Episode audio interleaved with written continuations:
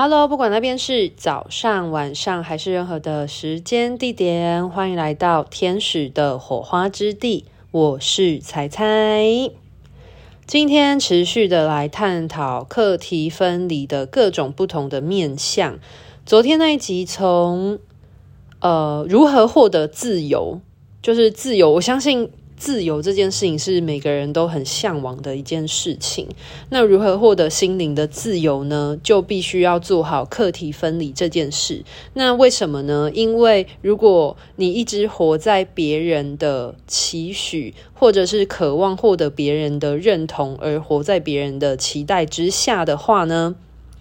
那你就会把别人的期待呢，别人的课题背在自己的身上，而无法获得心灵上的自由，就是你人生的主掌、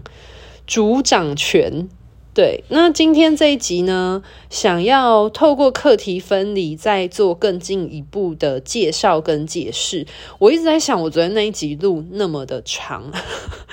我我看到四十几分钟，有点吓到。然后这是一点，另外一点是，我觉得我后面会不会讲的越来越激动啊？会不会太激动了？应该还好吧。诶，我是说真的，如果各位听众如果觉得某几集有一点太长，可是你们主题是你们有兴趣的，你们知道那个不管是 YouTube 或是 Podcast 是可以调。语音就是语速的嘛，如果你们切到一点五倍或者是两倍的话，我不会怪你们的哦。就是，可是我还是希望这些内容是对大家有帮助，或者有一些启发，我就很开心了。但是如果你觉得我的语速太慢，或者是你你觉得某几段有点冗长的话，你可以自行的自由弹性跳过。我是。没有关系的，反正我今天虽然我是一个创作者，我把我的这些呃所思所想，或者是看见的，或者是体验到的东西，或者是一些个案的故事分享，把它上传到网络上面去。可是，呃，每个人是可以自由弹性选择最适合自己的吸收方式的。好，那呢，承接昨天那一集在提到课题分离，那课题分离就有提到一个很重要的。概念就是自由，就是关你屁事，就是很多是你自己的事情，然后别人要来插手你的课题，那就是关你屁事。那如果是别人的的事情的话呢，我们也要学习不要去插手别人的事情，因为就会关我屁事。或者是很多时候，如果别人嗯、把他的情绪，就是像是那种很爱乱发脾气，然后让你扫到台风尾的人啊，这种人就是他把他的情绪加诸在别人身上。那就是如果你遇到这种人，然后还要你。嗯，选边站啊，或者是要求你配合他的时候呢，那你就要勇敢知道，就是你具有自由的选择权，你可以选择就是关我屁事，就拒绝他这件事情。那为什么课题分离很重要的原因是，就是如果父母跟小孩之间的课题分离，举一个简单的例子来说，嗯，小孩如果他不喜欢学习或不喜欢读书。但是最终要承担后果会是这个小孩嘛？就算你父母亲再怎么帮忙，你都没有办法去代替他上课或考试。所以爸妈再怎么焦虑，就是小朋友到底要不要认真学习这件事情的话，那与其你去强迫他做件这件事情，去干涉他的嗯、学习的课题，不如你让他知晓说，他如果不愿不想好好读书的话，那他未来可能要承担什么样的结果。那因为毕竟孩子也不是为了满足父母的期待而活。或者是孩子为了满足父母期待而读书，那当然我相信亚洲社会很多的小孩读书，其实很多部分是为了满足父母的期待啊。但是，嗯、如果孩子能够知晓这件事情，而让他有自己顺着自己的兴趣去发展，其实是比较健康的一件事情。我知道我的听众应该不少，有一些也是为人家长、父母的状态。那我觉得，不管今天大家现在的角色，究竟是一个父母还是是一个嗯孩子的角色？其实我觉得这件事情都很值得去思考。那呃，很多时候长长辈们常常都会说，就是我是为了你好啊，或我是为了你着想的这句话，就是为出发点。可是我想要邀请大家来仔细想想，特别是现在是成为一个父母角色的人，我觉得这句话也会放在我心里。就是如果我未来成为一个为人父母的话，就是有多少的家长是用着这样子的，嗯，用着小孩的表现。不管是成绩上或者是才艺上的表现来满足自己的欲望，或者是面子、虚荣心，或者是那种就是支配的权力欲望，大家懂我意思吗？因为你可以支配你的小孩做任何事情，所以呃，这也是一种权力的展现。那你有时候支配久了，像有一些人就会变得很 bossy，就是 bossy 这个词大家可以理解吗？就是很很强势，或者是变得非常的。嗯，就是很像主管一样啊，会就一直指使别人这样子。那在面对小孩的学习课题的时候啊，其实阿德勒这边就这一本书里面就有提到一个例子说，说并不是父母，嗯，并不是说要放任父母。让我重来一下，吃螺丝。嗯，如果小孩子不喜欢学习或读书的话，在这样的课题上面，他会建议父母呢，并不是要放任小孩子就摆烂不读书，而是说在了解小孩子做什么的基础上面，就是他喜欢做些什么的基础上面，然后去陪伴他们，然后。建立互相信赖的关系，让孩子们可以感受到父母的理解，还有鼓励与支持，就是。呃，如果小朋友他们不喜欢学校的功课，那一定有原因的。那究竟是因为他注意力不集中，他很擅长这个东西，但是他注意力不集中所导致的，还是说，因为他其实对于读书本来就不是很擅长的事情，他可能擅长的是呃艺术相关，或者是音乐，或者是体育相关的事情。其实真的这个世界的。呃，儿童真的不是每个人与生俱来就特别擅长背诵啊，或者是呃数学啊，就是这种我们教科书上面所很注重的这些科目。那就学习的部分而言的而言的话呢，最重要是要让小孩子们明白说，学习这是他的课题，就是呃，他今天做任何的学习，其实是为了要让他在。呃，学习到一些技能，而这些技能可能是未来他的人生当中，他所有兴趣的生涯当中，是他用得到的一些学习。他在正在学习一个工具，像是国国文也是一个工具，数学也是一个工具，然后英文也是一个语言的工具。那他们喜欢什么样的工具，那他们就要去学习，或者是说，即便他们不喜欢，可是他们要去思考这个工具对他来说是不是他未来会使用得到，那他是不是要试着去嗯、呃、学习这项工具或练习这项工具？因为我身边真的有很多的朋友，他们。以前非常不喜欢英文，而且他们也觉得他们学英文没有用处，所以他们就就放掉了。然后，因为我之前有去过澳洲跟加拿大 working holiday。嗯、加拿大的话比较还好一点，因为加拿大门槛比较高。可是因为澳洲的 Working Holiday 其实是很很门槛很低的，就只要你申请，基本上就可以去。然后我在澳洲真的有遇过很多人，他其实真的是不太会说英文的，他们真的是凭借着一股勇气，然后到那个地方。可是很多人都会有很深刻的反省，就觉得说为什么以前没有好好认真学英文？因为我有认识一个朋友，他是。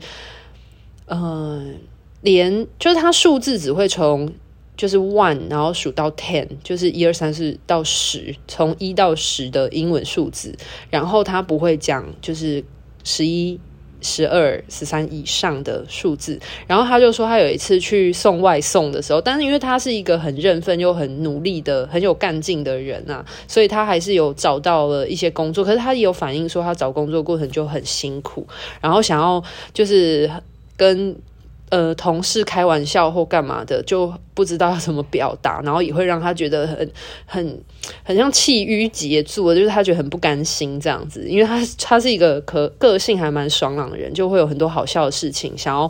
就是分享啊，或者是很淘气的捉想要捉弄大家，跟大家开玩笑。可是他就觉得他遇到一些嗯跟他不同语言的同事的时候，他就觉得呃讲不出任何话，或很难以表达这样子，然后他就也会觉得很惋惜。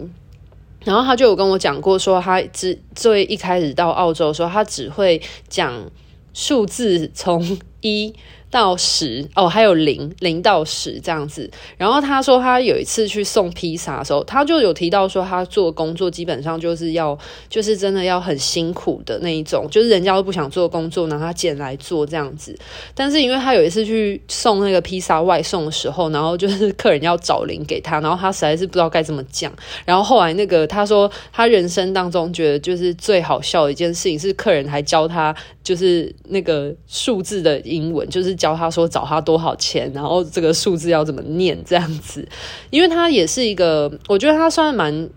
嗯、开朗的人，就是因为你语言不通，其实有时候很容易在国外会遇到一些歧视的情况。那他当然遇到，他也是很不甘心，可是他就会笑笑的去面对这些事情，或者觉得说，就是觉得就算了这样，因为毕竟他也真的不会，可是。我觉得很多的人就是到了未来，然后他可能遇到某一种处境，然后发现说他以前有那样子的学习环境，可是他没有把握那个机会，而让他现在可能错失了某一些机会，或者是呃让他陷入一个很很很劣势的处境的时候，他们就会很惋惜当初为什么自己没有意识到学习的重要性。因为我们在孩童的时候，我们大部分需要做事情，大部分就是好好的，嗯、应付人际关系，然后就是同侪嘛，还有家长啊，家庭的人际关系，然后好好的长大，嗯、就是很注重吃啊、玩啊这些很就是基础需求的东西。可是，嗯、如果没有。但是我们可能不需要不知道说为什么我们今天要学这些国文、数学、英文，然后呃物理呀、化学等等的，为什么我们要学这些东西？其实我小时候也曾经非常困惑这件事情。可是，呃，我我每次都要看到那个。就是这个，就是这个章节教完了之后，然后我看到考卷，然后考卷上面不是都会有应用题吗？就是应用题就会写一些，就是哦，嗯，就是这个土地的面积是多少多少，就是数学啊，我举例子，土多少多少，然后长是多少多少，然后请问它的面积是多少？我才知道说，哦，原来我们今天学乘法，然后原来它可以应用在土地面积上面。就是我会觉得这些生活中实际应用其实是很重要，因为如果你没有让嗯，小孩或小朋友知道为什么我要学这个东西。我觉得应该很多人都会觉得，我为什么要学这个？这个在我生活中会有任何改变吗？可是如果你让小朋友知道说，学习这个东西就是引发动机嘛，引发动机其实是一件很重要的事情。如果你丢出一个问题，他真的觉得啊，我不知道诶，可是他会引起他的好奇，想要知道，那我可以怎么做，或者是我可以怎么样去解决这个问题？然后你再跟他说哦，那我教你。如果你想要换算一个东西的面积的话，那。你可以，所以学习什么东西是很重要的。那其实我觉得他们就会觉得这件事情是有意义的。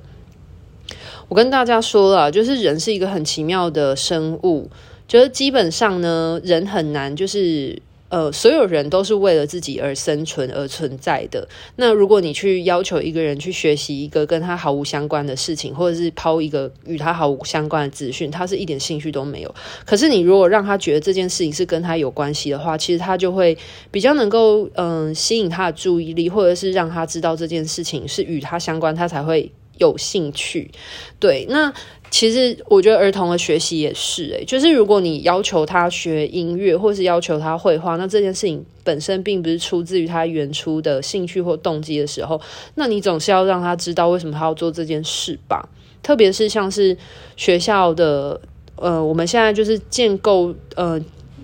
这什么？国民教育当中的这些科目，像我以前会觉得我干嘛要学化学？为什么要学物理？可是当我知道说哦，学物理或者是学化学，在我们生活当中其实是非常广泛应用的时候，我才会知道说哦，原来就是这些东西其实就是它还蛮有趣的，然后我才会愿意想要去学习，或者是去了解它的基础原理跟概念是什么。好，那所以呢，就是我们回到我们今天一开始提到部分，就是阿德勒有提到说说，就是就学习的部分的话，就是要让小孩知道说，就是学习是他的课题，这是他的功课。人生功课之一，然后他必须要自己去承担所有后果，所以他如果要学，那他承就是他就必须要承担，他必须付出他的心力，然后但是他未来学习的多一项技能，可是如果他不想要好好学习这这个科目或这件事情的话，那他未来就不会这个东西，那他也要必须去承担，就是他可能就是嗯、呃，对于某呃英文啊、数学啊或某一个科目是很不擅长的这样子。所以，呃，这边就举一个例子说，就是我们可以把把马带到水边，可是我们没有办法强迫马喝水。所以你要就是让马真的觉得水对他来说很重要，他就自己会想要喝了。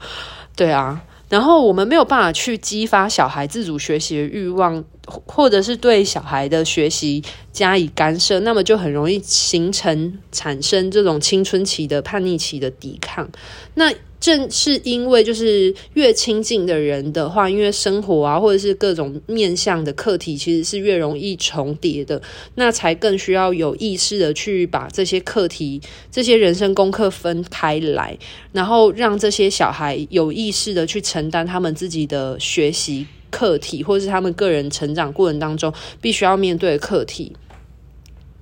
那这件事情其实就。嗯，跟我们的工作选择，还有恋爱对象啊，其实我觉得在生活当中，很多时候就是你跟你越亲近的人，其实越容易有课题上面的重叠，因为你会在乎这个人，然后你就会很容易的呃，把对方的情绪或对方在乎的事情，就很容易去插手，或者是可能对方很在乎你，然后他就会忍不住就是插手介入你的你的部分这样子，那。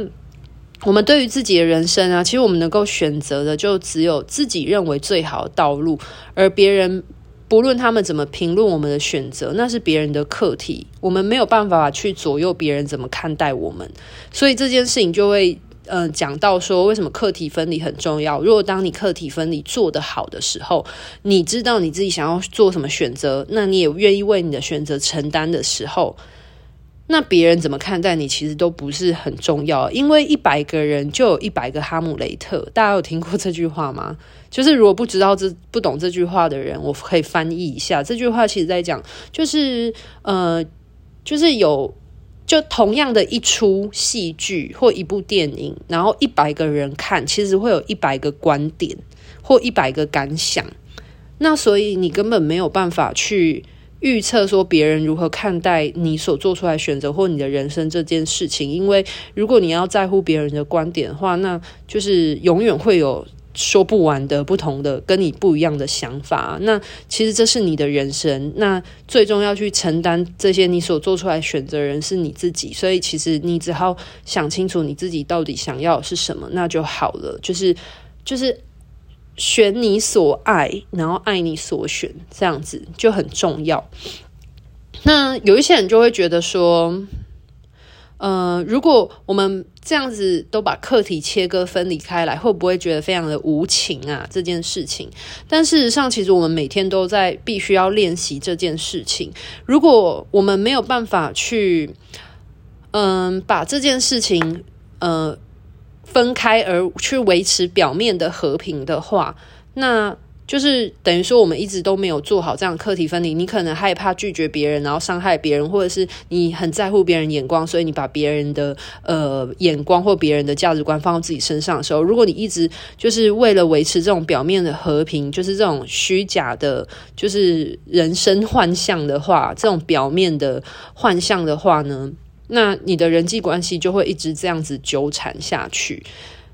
就也会变成逃避问题，是成为了大家的一种习惯。因为很多东西模模糊糊的，然后你你不懂他真实的想法是什么，然后你也不懂自己真实的想法是什么，然后没有办法区分开来的时候，就会。形成一种就是呃，你说什么都好啦，然后对方也说你说什么也都好，那到底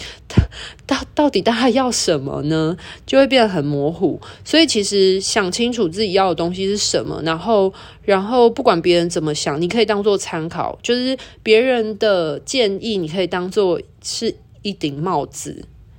然后你可以决定你今天要不要戴上这顶帽子，还是你觉得诶，这顶帽子很好看，但是你可以你可是你今天你不想要戴它，就是你可以把它当做一个就是摆设这样子，就是你懂我意思吗？你可以选择你要不要。使用它或者不要，都是你的选择。那别人的任何人的建议，其实都像是一一一件衣服、一条裤子或者是一一个帽子一样，就是你可以决定你要不要使用，但是不是必然说，呃，别人给你建议你就一定要这么做。那有一些人就会觉得说，那我我这样课题分离，然后跟别人的界限画得非常清楚，好像是把别人的好意推开一样。就是如果别人假设说别人，呃，举举简单的例子。你的爸妈说，我是为了你好，我为你着想，我才会怎样怎样怎样怎么做这样子，我才会叫你去怎样怎样怎样。如果就是他的好意，就是你会，你知道很多人都会用“我是为了你好”这句话来包装他们自己的想法，然后强强制要求别人去接受。那有一些人就会觉得说，这是我好意耶，然后你竟然拒绝我，就是好像把别人推开来这样子。可是如果你，你如果这样子想的话，其实可以换一个角度，就是如果你都一直接收别人的好意的话，就举我刚刚讲的那个，就是别人的建议，其实是一一件衣服或一条裤子或一个帽子的这种这种概念来说，就是你今天你喜欢的风格，就是你今天朋友送了你嗯一顶帽子，可是完全不适合你现在的风格，那你要强制的把这顶帽子戴在自己头上嘛，然后就会显得很奇怪。然后，或者是你要把你自己的就是穿衣的嗯方式，然后交由别人来搭配，你就像是一个纸娃娃一样，然后别人觉得什么东西好看，就搭在你身上，就后来配出一个超怪的组合，然后你还要穿着那一套衣服去很重要的场合，就是就很不适切，对啊。那呃，这本书里面呢，就是阿德勒的《被讨厌的勇气》的这本书里面就有提到说，如果你遇到这种就是盘根错节的关系，就是那种大家都就是课题纠缠的很严重的这种关系呢，那你他会建议你不如就试着就是快刀斩斩乱麻一次吧。然后他说，这个刀子其实就像是我们在做课题分离的练习，可是这个刀子其实它并不是要斩断人与人之间的关系，而是获得人际关系的一种方式，来，我们来听一下，是不是觉得，就是我觉得阿德勒理论很有趣，就是你看到它的表面的时候，你会觉得它是一个就是很残忍的事情，或者是它听起来就一点都没道理。可是你后来仔细的看的时候，它原来是以一种反向的部分，然后来建构出一种健康的人际关系，或者是一种健康的态度来面对生命。那他就有提到说，就是。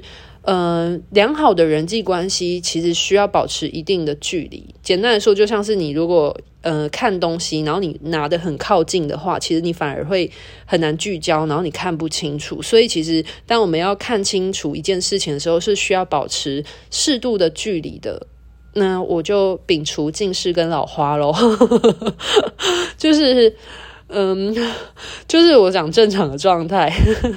我们的嗯，你要看清楚一个东西，你是不可能就是离你的眼睛超级无敌近，就是那种两三公分是不可能的。一定要保持适度的距离，你才可以看得比较清楚。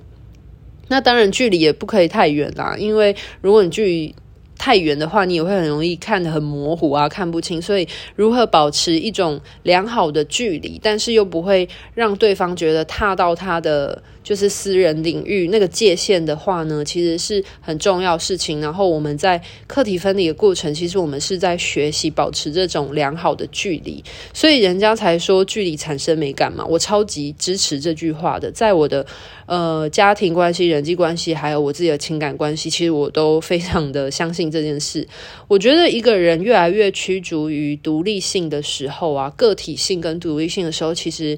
嗯。会觉得 me time 就是自己的自我时间是一件很重要的事诶，因为其实我现在就很享受自己的 me time。然后我过往交往过的男友，其实他们也都是个体独立、发展性蛮高的人的，所以我们都还蛮喜欢，就是大部分生活时间有彼此的陪伴。可是我们各自想要做各自的事情的时候，我们就会跟对方说：“诶，你可以去做自己的事哦。”这样，然后我就会说：“哦，好，我就知道他现在想要可能就是做做他自己的，就是。”很专心的处理他自己的事情，然后我就会去做我自己的事情，然后我就觉得如果对方好的话，他会告诉我一声，然后我们就又可以，我就不会打扰他。但是如果他结束了他的事情，他也会。就是我们又可以嗯、互相陪伴这样。那如果我需要自己的时间，或者是做我自己的事情的时候，我也会跟他说一声。我觉得这就是很重要的人与人之间的尊重吧。然后就是我到现在，就是其实我越来越趋于独立个体性之后，我就会。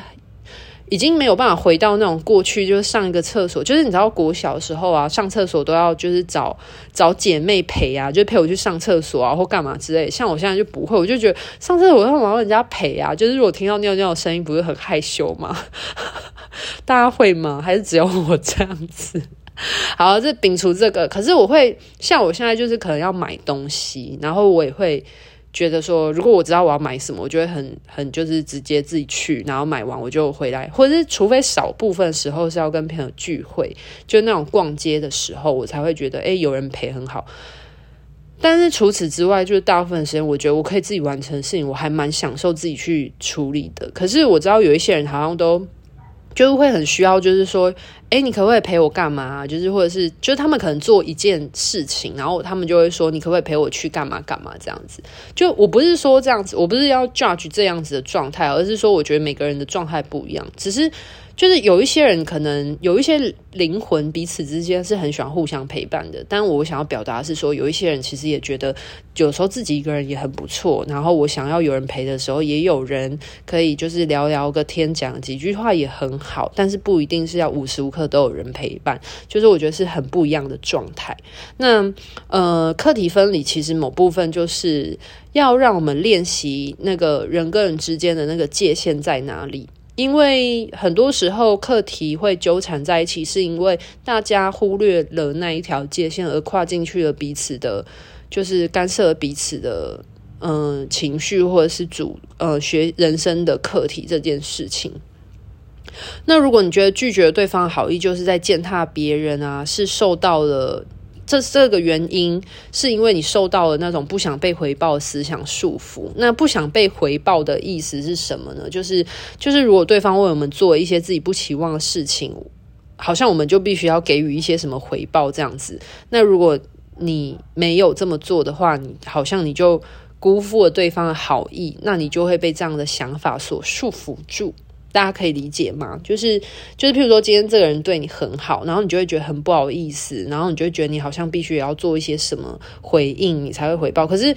嗯、呃，有时候有一些人真正无条件的爱的付出，其实他对你好，他其实并不会要求你给予他回报的，对啊。但是如果，嗯、就是如果你有那个愧疚感，或者是你有那种就是不好意思的感觉，然后而觉得你必须要给予回报的话，其实你就你就被。嗯，你就被困住了，你就会被这，你就会怎么讲？简单来说，就是你没有做好那个课题分离的切割。因为不论对方做了对做了些什么，那你可以决定你自己应该要做怎么做或怎么回应，其实都应该是你自己的选择。因为我之前就曾经有发生过，我跟你讲，就是那种很会情绪勒索的人啊，就是他前面就是大家可能彼此。嗯、就感情都很好嘛，会互相协助啊，互相陪伴啊，互相付出啊，对不对？然后有一些有一种人，就是他跟你就是翻脸之后呢，然后他就会开始翻旧账，说我以前对你有多好多好啊，然后你这样对待我啊，什么之类的。就有一种情绪勒索人真的会这样哦。然后我那时候就没有吃他那一套，因为我就觉得说，你以前对我多好，我也对你很好啊。那就是你要对我好，是你要对我好，那我要怎么去回应这件事情是我的决定啊。那为什么？你现在，然后又在那边说，我以前对你有多好，然后你这样对待我。我如果遇到这种人啊，我我曾经真的哦有发生过，我曾经很真实的跟对方讲过说，那我宁愿你一开始就不要对我好。我会对啊，我觉得我因为学会了课题分离这件事情之后，我看得很清楚。我说，如果你一开始对我的好，你是有期待回报的的话，那我只能跟你说很抱歉，我承受不起你的好，因为。我觉得你对我好，我真的很开心，我也很谢谢你。那我也会在我的能力范围之内呢，就是有，就是我可以感觉出他是那个时候是真的把我当朋友，然后对我很好。那我也很谢谢他，很开心。然后我觉得我可以，我想我我我想到他，然后我就会觉得我我想要关心他，或想要买一个什么给东西给他，或者是嗯、就是对他好，也是出自于我的真心的情感的流露跟嗯、呃、回应。但是如果你今天对我的好，是因为你就是觉得呃，我之后要。顺应着你的想法，或者是照着你的做，但是我今天没有照着你的想法做的时候，你就觉得我没有回应你的好的话，那我会觉得，那我会觉得说，我之前也对你很好啊，然后我也有就是有一些呃，就是回报的，有一些情感上的回应，那。难道我的回应就不是回应吗？然后你的我的好就不是我好吗？你的好才是真正好吗？然后，然后你一定就是我会觉得说，那他会有，就是如果有一些人会有一种，就是我对你好更多，或我对你的付出更多这种，就是量化或比较的状态的话，我会很不舒服。诶，就是如果遇到这样子的人的话，我会跟他说，如果你对我的好是有在预期。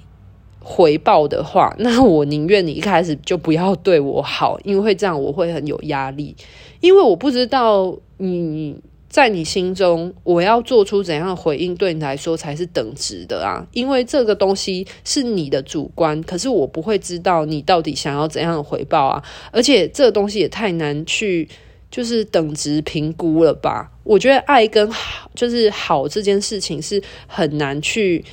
嗯、做什么等值的，呃，就他没有办法被量化。那所以我，我我觉得这是一件很重要的事情。就是我我不知道大家怎么想啊，不过我只能把我的就是经验给大家参考。对啊，那所以就是所以大家可以理解哈，就如果你今天面对一个会很会情绪勒索人的话，你遇到这些情绪勒索的事情，请大家就是要保有一个就是良好的逻辑思考，好吗？就是。对方他如果特别讲说，我以前对你多好多好，然后你既然这样对待我，然后他就觉得你就是什么忘恩负义啊，什么之类的。就是很多时候你根本不是忘恩负义啊，或许你就只是你做出来的回应不符合他的回报而已啊。然后就是像有一些人就讲说，就是当他有所期待的时候，他就会很容易。有失落、受伤害这种心情，可是我想要问一件事情，就是今天对方有期待这件事情，是我叫对方有期待的吗？还是对方他自己产生的期待？这件事情，对方有没有期待这件事情，我我可以控制的吗？我没有办法啊。因为对方对我有所期许，可是我不接纳他的期许，而不照他的期许做的话，然后我就让他失落。然后他自己要有期许，他自己而产生失落的话，那他应该要去自我的面对他自己的课题，是为什么他会期许？会有期许，觉得别人应该要怎么样回应他，然后为什么他会有这个失落的感觉？他应该要去面对他自己的课题，而不是他自己产生的这些情绪，然后把他丢到我身上，说是我害他有这样子的情绪。因为我怎么会？我没有办法控制一个人有没有要不要对我有期许，诶，然后我也没有办法控制说为什么就是就是。我不接受他的期许，结果后来他很失落这件事情，然后我要承担他的失落。就有一句话，我觉得也很常被拿来情绪勒索，就是有一些主管或上司，或者是一些你知道上对下这种角色的，特别是上位者，就会讲说：“我对你很失望。”就是我之前在大学就是读心理咨商系的时候，我跟我的一个就是学长姐有讨论过这句话，然后我我记得我那时候当时就有一位学长，他讲很有道理。他说他听到那句话，他超生气的，因为他就觉得说，我从来没有要求你期望过啊，你凭那你干嘛自己有期望，然后你你觉得我没有我做的行为没有符合你的预期，你就对我很失望，然后你把你的失望怪罪在我身上。我觉得这句话就是很好的课题分离。Come on，大家有越来越知道课题分离是什么了吗？好，所以如果你今天有一个就是寻求回报的这种想法、这种思想的话呢，它基本上跟课题分离呢是相违背的。我们永远无法去寻求回报，因为我们永远无法知道别人会有怎样的反应或回应，所以呢，当别人呢对我们做些什么事情呢，你也不要去想着说哦，你是不是需要回应他或干嘛？就是当然，我觉得在于呃社会的圆融性来说，就是如果无伤大雅的话，你当然可以礼貌或客气回应啊。但是如果对方有很夸张的要求，要求你说哦他对你多好，然后你要有回报他的话，我觉得这你真的是大可就是用这件事情看清一个人吧，就是他会拿这件事情。就是有点像人情，对对对对，这个人情也是一件事情。如果你真的欠对方人情，那算。可是如果他就是要用某一件事情来就是说人情的话，那你人情赶紧还一还，就知道这个人的个性之后，就就真的是，嗯，大家要自己要抓好分寸跟距离喽。那，嗯、我觉得今天这一集先讲到这里好了，因为其实课题分离还有后面还有后续的另外一个。呃，部分就是其实干涉别人的课题啊，是一个很不负负责任的事。那关于这个部分的概念的话，我觉得明天再谈，因为不然这一集会太长。好，那我就明天再说那个部分喽。那今天一样也是融入了一点点我个人的。就是人生小经验，然后希望能够带动大家更能厘清课题分离这件事情。为什么课题分离会分到三级讲呢？Oh my god！但是因为我真的觉得课题分离是一件超级无敌重要的事情。如果你可以做好课题分离的练习，把你这个课题分离的肌肉变得很强壮稳健的话呢，其实你就会发现，就是生活之中很多事情真的只要好好专注在自己身上就好了。其实你真的不需要太在乎别人的看法或眼光。那当然，如果是你觉得对你有所影响的话，那你可以，就是这就变成你的课题啊，你就要去思考说，那怎么样才可以，就是好好的活在自己的部分，这样子，或者说，嗯，去处理一下为什么会让你有情绪起伏的地方。所以，课题分离真的是很重要一件事哦。就是，而且课题分离其实是爱自己的过程当中会历经的一个很重要的关卡，就是我发现任何会爱自己的人啊，就是知晓什么叫做好好的爱自己，然后什么叫做爱别人，然后能够分开的人，其实是需要。建立在一个很知道客体分离的概念上，因为如果一个人他没有好好做好客体分离的话，他就会很容易把别人的期许或别人的情绪，然后放到自己身上，然后就很消耗自己的内在情绪，把自己的就是任由这些能量小偷来偷他的内在能量啊。好了，那今天的分享就到这边告一个段落喽，拜拜。